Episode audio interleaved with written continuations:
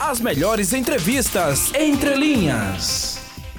A gente está aqui ao vivo com a veterinária Carla Loureiro e vamos tratar de um assunto bem interessante. A Nicole Melo está aqui ansiosa, ela com certeza vai interagir bastante porque ela tem seis pets, né?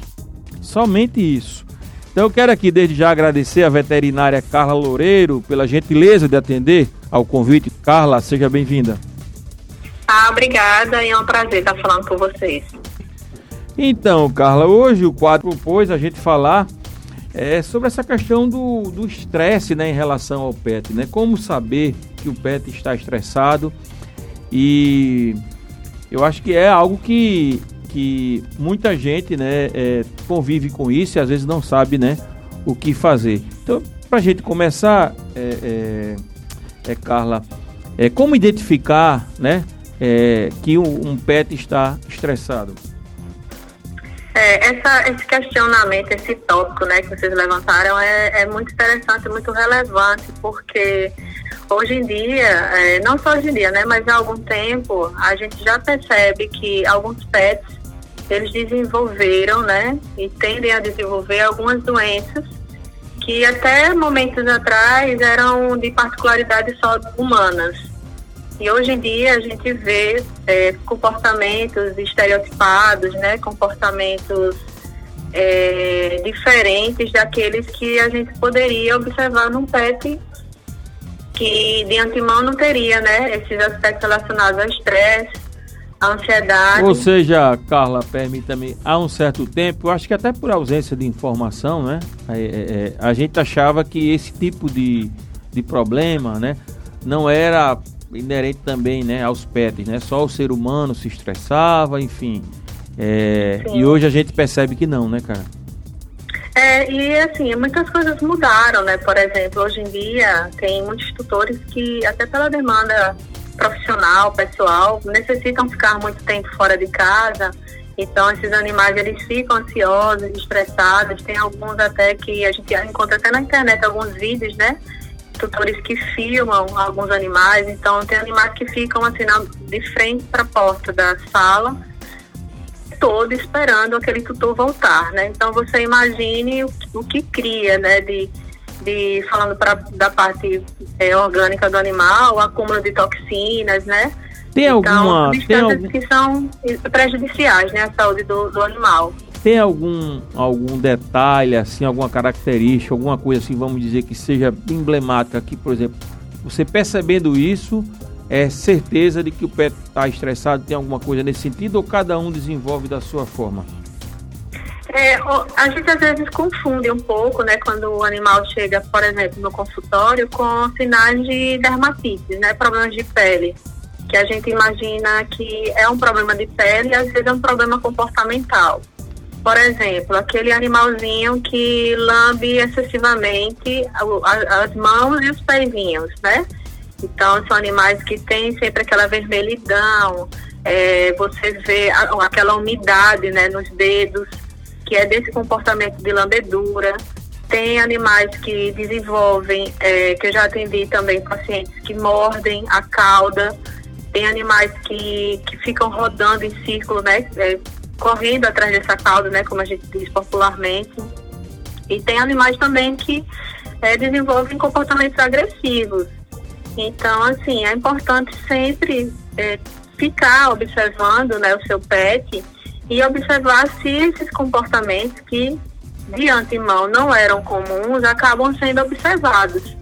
Né? Então, sempre buscar um profissional, porque precisa se fazer esse, esse diagnóstico diferencial entre um problema que seria é, não, não do estresse, né, não do, da, da ansiedade, que existe uma doença que chama síndrome é, da ansiedade, né, que é o SARS, e é, existem alguns outros sinais, né, que são aquele animal que você chega em casa, ele fica é, é, correndo atrás de você, né, andando atrás de você o tempo todo, é um animal que fica ali seguindo, um animal que tende a Eita, é o meu, coisas. Como? É o meu, rapaz. É o meu cachorrinho, rapaz. Eu tenho um Yorkshire e ele, ele é assim, ele fica atrás da gente E eu notei, não sei se, se é, é, é característico, sabe, é, Carla, da raça. Cara, quando a gente sai, ele fica numa tristeza que a gente chega, percebe mesmo que ele tá triste, né? Baixa a cabeça, a gente vai falar, fica sem querer olhar. Eita, como são é. sentimentais, cara, né? É, mas é verdade, mas assim, é, tem, tem orientações que a gente pode fazer para que isso se amenize, né? Por exemplo, o animal é para ele continuar feliz na sua ausência, né? Porque ele tem que entender que você está saindo, mas que você volta. Claro. Né? Então, assim, é, tem algumas coisas que a gente dá de dicas, né, para os tutores. Então, assim, sempre deixar uma roupa sua usada com seu cheiro, para ele não, não sentir tanta falta, ter um, algo ali que ele identifica na casa. É, existe também no mercado pet uns brinquedos que são brinquedos interativos. Então, são brinquedos que você pode colocar petisco dentro. São brinquedos que desenvolvem né, a, a a concentração do animal, então ele vai ficar se E de alguma forma distrai né? ele, né, nesse período, né, que o, o É, tem tutores que deixam também, tem alguns canais de TV que, que são específicos para pet, tem alguns que deixam música, mas eu acho que sempre o brinquedo, um ambiente confortável que lembre que o tutor ainda está ali presente, apesar da ausência, né, precisa se sair do, do, do local, mas assim, que traga uma tranquilidade. E existe também, né, aí tem que buscar um profissional médico veterinário de alguns medicamentos que são da linha alopática, são da linha homeopática, existem florais, existe também a indicação, né, da homeopatia, existem indicações também de cromoterapia, então tem alguns casos que eu já atendi que dá resultados bons né? E a gente precisa deixar um ambiente mais tranquilo, harmônico e eles terem a certeza de que vão ter contato com, com os seus tutores depois, né? Ah, legal. Então, então, por exemplo, assim, a gente vê que os animais hoje estão muito reclusos. Os é animais, é eles precisam fazer atividade física.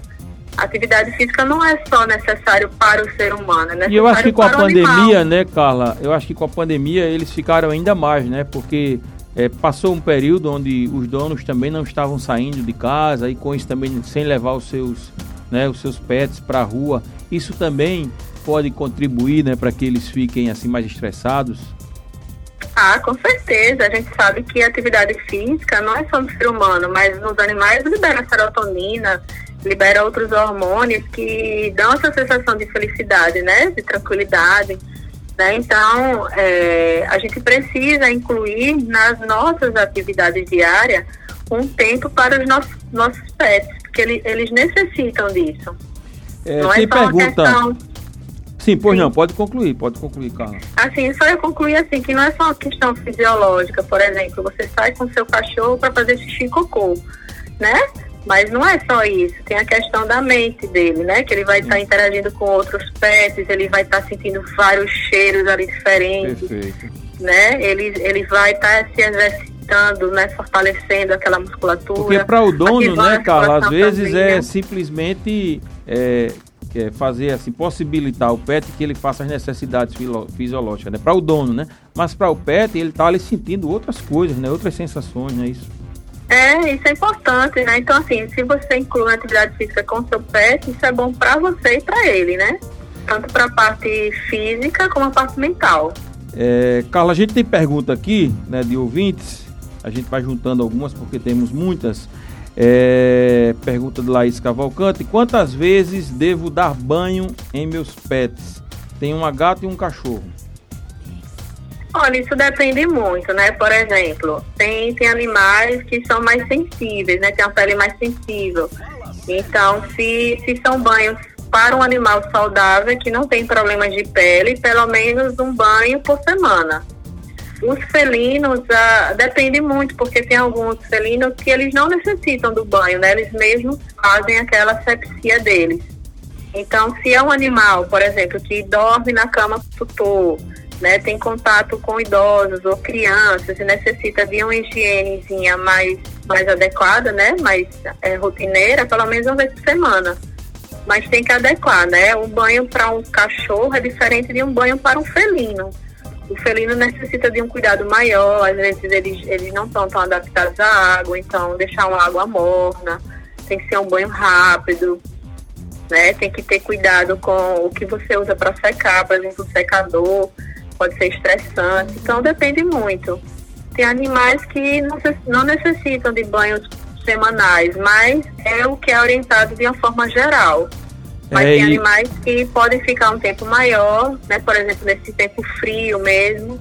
Né? Tem animais que têm mais problemas de pele, então a, a microbiota da pele já está um pouco prejudicada. Então, se você dá muitos banhos, aí você deixa essa pele mais sensível. Então, depende muito. Mas, no geral, uma vez por semana. Em regra, uma vez por semana. E você ouvinte, João Muzinho, principalmente, também que está aqui do meu lado, na bancada, não esquecer que essa dica são para os pets, né? Só para eles, né, Cícero? É, são Muito para os bem. pets, é. Não vai, na doutora Carla tá mandando aí, é, dando a dica, mas não vá, né? São para os pets. A Nicole Melo, que tem aí 15 pets, seis Carla, só, vai falar são aí. seis. Fala, Nick. Bom, Carla, isso, eu tenho meus seis gatinhos lindos. E a Fernanda, né, a nossa ouvinte, ela enviou a seguinte pergunta: Estou gripada, esse vírus pode ser transmitido para o meu gato? E eu adiciono, é, Carla, seguinte que, o seguinte questionamento também: Como cuidar da imunidade desse pet? Olha, essa questão das gripes, é, os vírus eles são é, diferentes, né? Tanto para o animal como para o ser humano.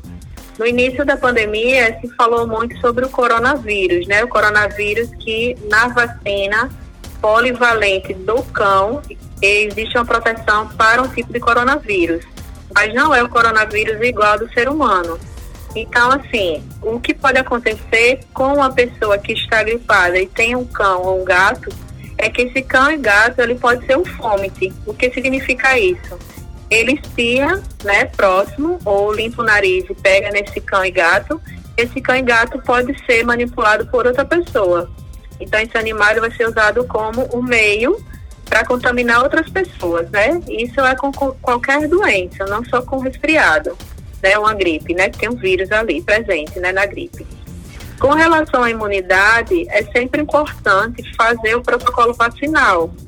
Como existe vacinas para o ser humano, existe vacina para os cães e para os gatos, né? Então precisa-se primeiro vacina, segundo acompanhamento médico, né, claro, para fazer essa vacina, alimentação adequada, né? Então alimentação que seja prêmio ou super prêmio, ou uma alimentação natural, desde que seja acompanhada por um médico veterinário que calcule bem, e ter essas atividades que a gente correlacionou no início, né? Então, a saúde mental também influencia na imunidade, né? Ter acesso a banho de sol, essa atividade física, uma alimentação adequada e também um protocolo vacinal que é o recomendado, né? E existe também algumas, alguns medicamentos que a gente utiliza para os pacientes quando precisam aumentar a imunidade. Aí isso pode entrar medicamentos alopáticos, como medicamentos homeopáticos também. Ok, é, doutora Carla, o jornalista João Mozinho tem uma pergunta para você. Ô Carla, é, muita gente tem pet, principalmente cachorro em apartamento, é, a senhora como especialista, é, como vê essa questão? É saudável que criar pet em apartamento, especialmente cachorro, que muitas vezes é um animal maior, é, requer um maior espaço para ser cuidado. Como é que você vê essa questão do pet em apartamento? Olha, eu acho que eu, eu concordo que tenha pet, independente se seja apartamento ou casa, desde que você inclua na sua rotina o seu pet, né? Eu tenho clientes que têm três cães, que vivem no apartamento e os cães são super saudáveis. Mas na rotina dos tutores tem atividade física, né? Então eles saem daquele ambiente que é um pouco mais restrito e fazem sua atividade física, né? E hoje em dia existe também as creches, né? Que é possível deixar o pet o dia todo interagindo com outros animais né? Existe agora as condições assim, de higiene também precisam ser observadas, né? Então, se é um apartamento, porque por exemplo tem pessoas que moram em casas pequenas que é como se fosse um apartamento, né? Então, o que eu, o que eu recomendo, assim, é que siga, né, principalmente as normas, né, do prédio, para não ter problemas com vizinhos. Mas, assim, fiquem prestando atenção. Por exemplo, animal que vive em apartamento e ele late muito, está muito agitado, tem esses comportamentos que eu falei né, no início da, da entrevista, sobre lambedura excessiva, começa com problemas de pele, com é, comportamentos compulsivos. Então, tudo isso pode estar correlacionado com o, o ambiente. Mas se você inclui na sua rotina uma atividade com o seu pet, ah, Carla, mas está chovendo, a gente não pode passear na rua. Faz atividade dentro do ambiente que vocês estão, né? Usando esses brinquedos, né? É, fazendo a brincadeira de, de, de correr, de, de, se movimentar. O animal ele precisa de movimento, ele precisa de uma atividade física. Aí se você consegue incluir isso na sua rotina, o animal vai se adaptar ao ambiente e vai ter, vai ter uma, uma saúde, né? Apropriada é. para aquele ambiente que ele, que, ele, que ele vive. As melhores entrevistas entre linhas.